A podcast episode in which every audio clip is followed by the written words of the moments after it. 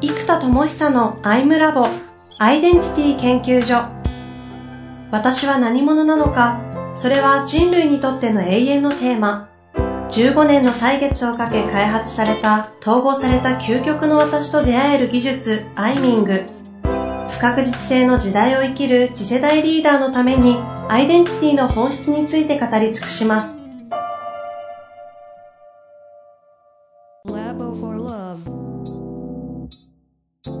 こんにちは、遠藤和樹です。生田智久のアイムラボアイデンティティ研究所。生田さんよろしくお願いいたします。はい、よろしくお願いします。さあ、ということでね、今月も行きましょう。ということで、前回は、あの、AI のね、AI 先生の生成ツールができたということで、結構裏側の話をね、プロンプトの話とかしていただいたんですけども、今日はちょっと逆に今度表だったどういう形であの商品が出ていくとかサービスが使えるのかみたいな話をね、していきたいなと思っております。そうですね。えっと、まあ、やっぱ使われ方なんですよね。この商品とか何でもそうですけど、発明が2つあって、まあ、そもそもプロダクトそのものと、プロダクトのマーケットフィットするためには使われ方が発明する必要があると。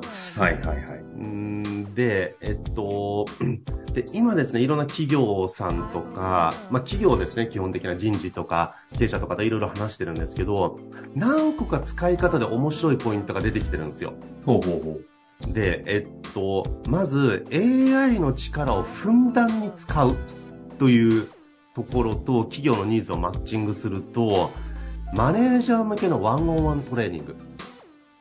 ま、マネージャー向けのワンオンワン。自分がコーチング力を高めるためのトレーニング。そうです、部下に対しての。で、これ何がいいかっていうと、まずじゃあ例えばコーチングの技術とかワンワンの技術を講義させることができます、AI に。うんうん、で、講義が終わったら、じゃあ今からコーチングするから経験してみてねって言って、そのマネージャーに対してコーチングを提供することが AI ができますと。はいはいはい。で、それだけでも面白いじゃないですか。はい。で、じゃあ今、受けてみてどうでした？こんな気づきありました？じゃあその技術を使って、今度 AI が、私がクライアント役になるので、私にコーチングをしてみてくださいと。うんうん。言って、AI が悩める25歳ビジネスマンです。みたいな感じで、あの、悩め、悩むんですよ。で、そこに対して、ユーザーがコーチングをするっていうことができるんですよ。うんうん。実はこれ、あの、生田さんがね、実際にプロンプト組んで、チャット GPT4 かな？と一緒に、うん、一緒にというか、あの、自分、生田さんご自身がトレーニング側に回って、AI にコーチングをするっていうね、やつを、はい、一連の流れをちょっと見させてもらったんですけど、これ、もうキャプチャー取って解放したいぐらいに、それだけで受けるんですけど、もう、コーチングのセッションのレベルの高さよ。っていう、もうちょっとさっきこれね、ちょっとどうにかして見せたいですが、あれ、すごいことになってますよね。すごいことになってます。もうだからこれも本当にいつも言ってますけど、この前の7月なんですよね。つい3ヶ月前にこの GPT-4 が API 開放されたので、うん、で、だ、なのでこれを世界中の、まあ、えー、会社が使えるようになったので、はいはいえっと、まあ、これも本当に前回も言ったかもしれないけど、何が一番違うかっていうと、なりきれるってことなんですよ。クライアントになりきる、営業ロールプレイもできるので、そうするとクライアントとかペルソナになりきる。うん、で、なりきることができるとドラえもんとかコロスケみたいにずっとその存在として居続けるってことができるんですよ。はいはいはい。これが GPT-4 しかできないです。3.5だとできないですよ。人格がブレるってことですね。ブレます。すぐブレます。あの、3問目とかにはすぐにもうお得意の GPT らしい喋り方、つまり、もう解決策ドバーッと出してきます。はい、もうなんか、キャラクターも何もぶっ飛ばして、あの、あ、その質問に対してはこの5つが有効です、こうです、やってみたらどうでしょうかみたいな、もう、そういうなんか、テンプレですね。か、過剰書きがやりやすいんですよ、やっぱり。ええ、ようやくなんで。なんでやっぱついついそうやって出てきちゃうので、ドラえもんだと思って話してたら急に過剰書きで教えてくるみたいになっちゃうんですよ。なので、これが GPT-4 だけがずっとなり続けられて、他の、あの、LLM って言うんですけど、この、大規模言語モデル、バードとか、Google のバードとかあるんですけど、うんうん、でもまだできなかったですね。GPT-4 だけです。それを作ると、逆に普通の人、普通の人っていうか使い方としては答えを教えてもらう側に回るはずのものを、うん。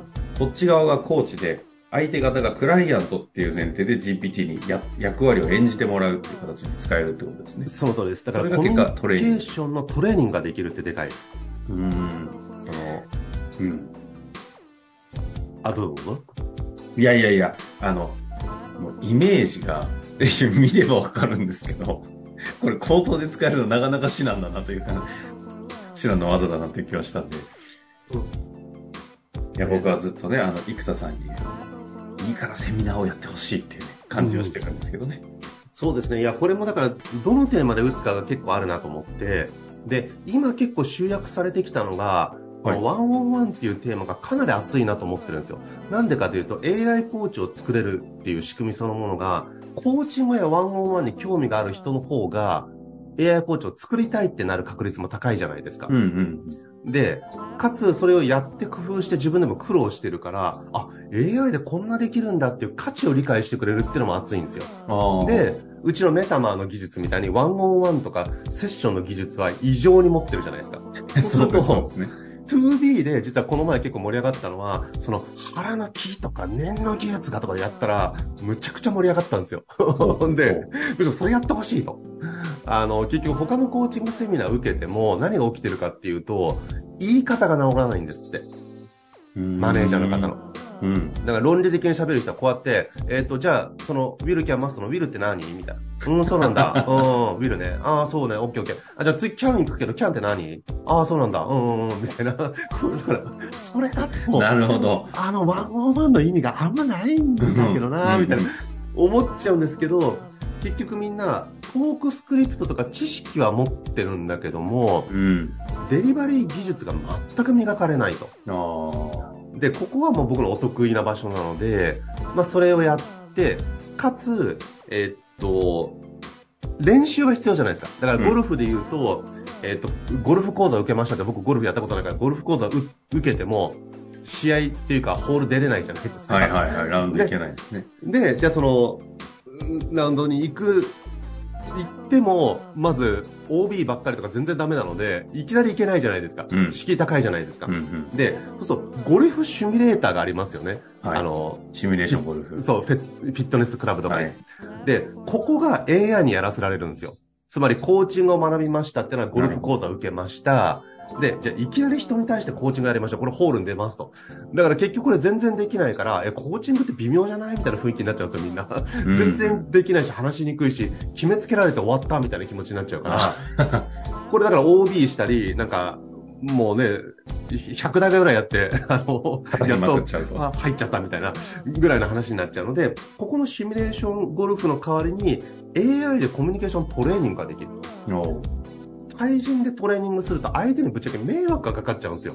うん。時間も取ってもらわなきゃいけないし、ね営業ロールプレイにしても、コーチングのクライアントがやってもらうにしても、こっちが技術高ければいいですけど、そんなたかだか講座で数、数日やったとか半年やったぐらいだと、なかなかね、じゃあ僕は半年フルート練習していつも言うように、フルート聞いてって友達1時間拘束したら、いやごめん、ちょっと君のフルート1時間聞けないよって、やっぱなるじゃないですか。申し訳ないけど。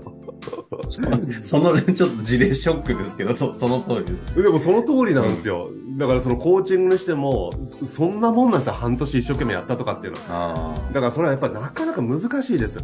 価値を出すには。だからそこを AI クライアントで、じゃあ悩める若者とか、女性の特有の悩みとか、えー、リーダー向けのセッションとかっていうのを AI にペルソナ、ペルソナロイドを作って、それで練習する。だから人類がコミュニケーション力が上がりづらい理由の一個が、コミュニケーション経験を持てる人はコミュニケーションが上手な人なんですよ。あ。ああ、すでにね。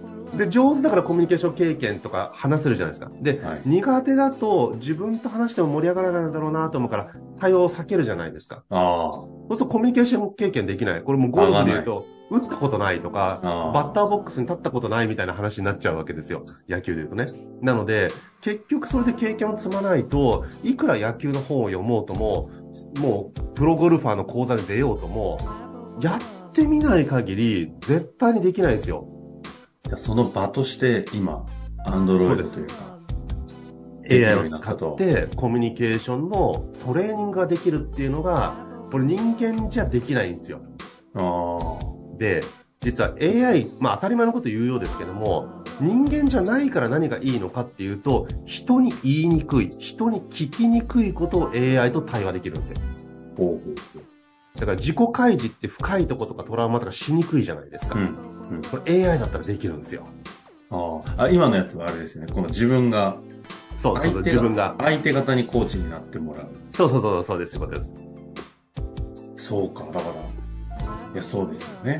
今だと、組んでいけば、それなりに自分、でも、そう、この経験がないから腹落ちないんでしょうね。あの、要は自分が言いにくいちょっとなんかってやつを、アンドロイドというか AI に言ってみた時のこのフィードバックのやり取りした時に今多分生田さんが言っているこんなにやり取りできるのっていうのに衝撃受けるんですかね？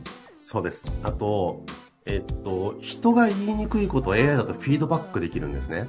うん。で今これ実は結構面白いなと思って人事の方々と盛り上がってるのが、はいはいハラスメント研修って今すごく広がってるんですよ。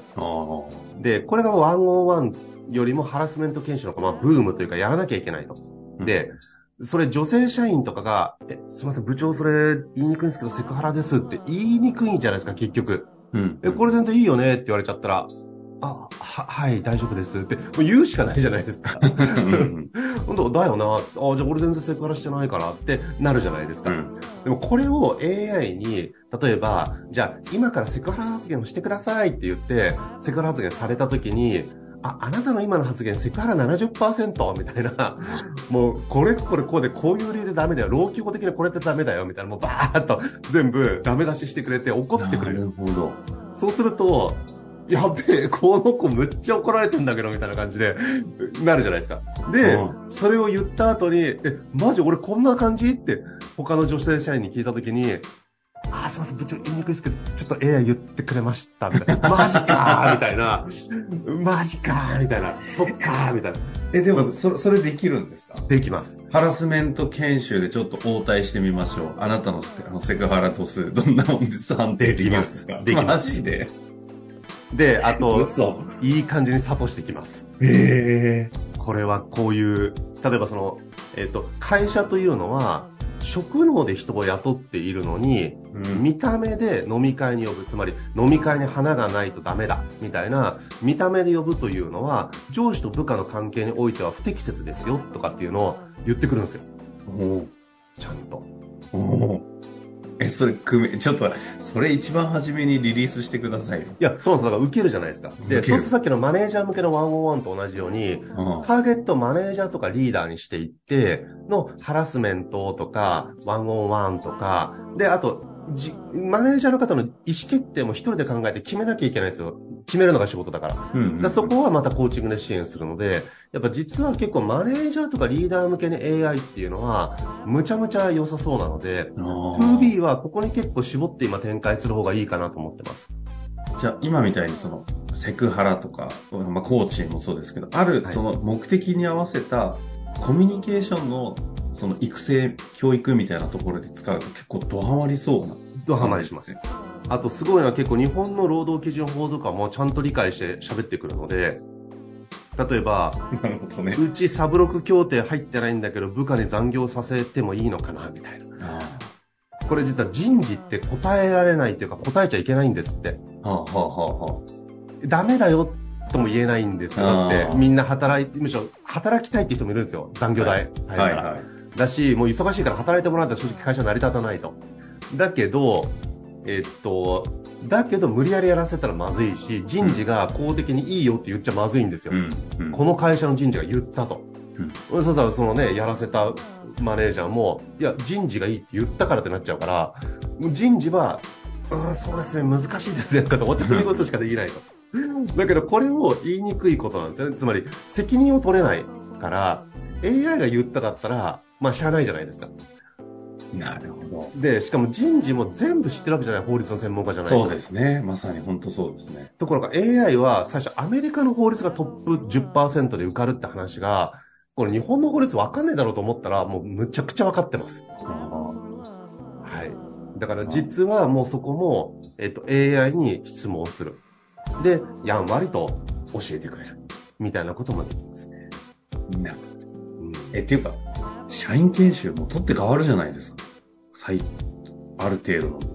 そう。だから、えっと、これも今人事に話してるんですけど、社員研修というものが、結局知識のインプットとか、ちょっとした練習だったらもう AI でやっちゃった方がいいですと。むしろ、ただ、それができると何がいいかっていうと、研修の場とかワンオンワンの場、人と人とか集まる場は、もっと盛り上がったり、それを使いこなしたり、お互いがフィードバックし合ったりする、対話の時間に大量に時間を使った方がいいと。ああ。落とし込みって結局人と話して決まるんですよ。でも、うんうん落とし込むためには事前知識がないとできないじゃないですか。しかも、事前知識をもとに、そこそこ考えてから初めてディスカッションが盛り上がるんですよ。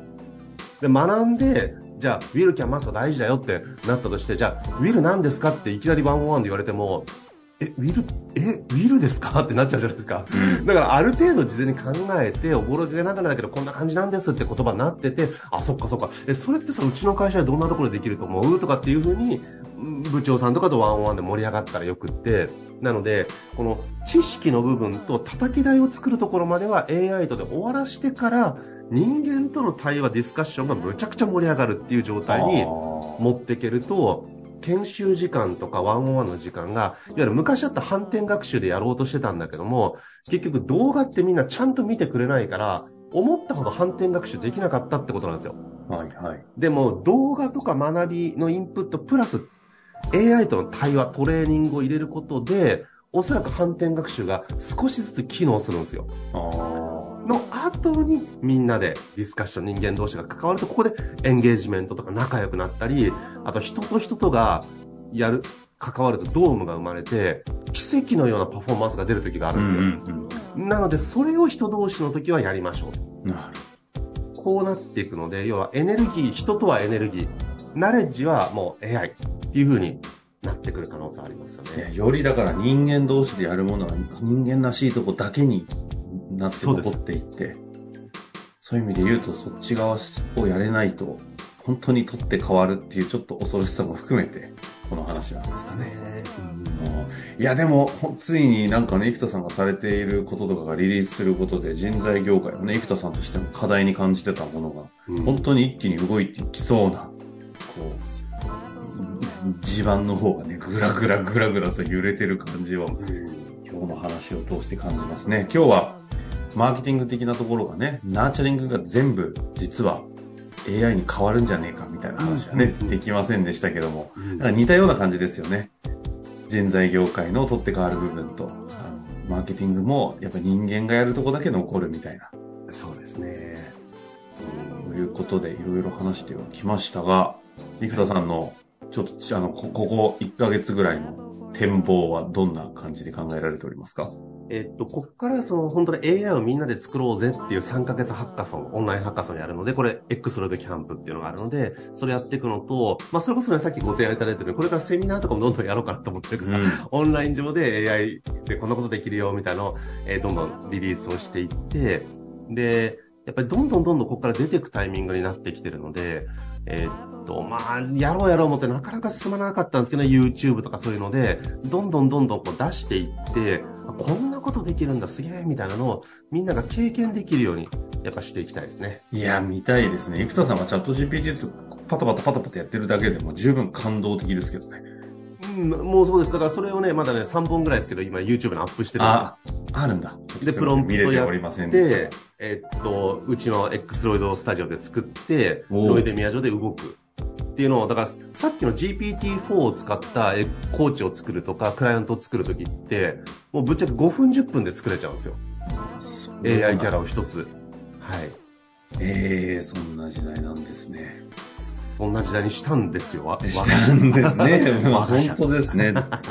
いやー、そうか、ついに来たって感じですが、ぜひね、あの、コーチングで AI を活用する方法ぐらいの、うんあの、当たり障りのないセミナーぐらいはやってほしいこと。そうですね。そのくらいの方がよりみんなにヒットしやすいですね。まずはねって感じですけどね、うんもう入り口はあり地獄のようにね、生田さん開発されてきてますからね。そういうことで次回もまた楽しみにしておりますが、あの時代変わっていってるなということで今日は終わりたいと思います。ありがとうございます。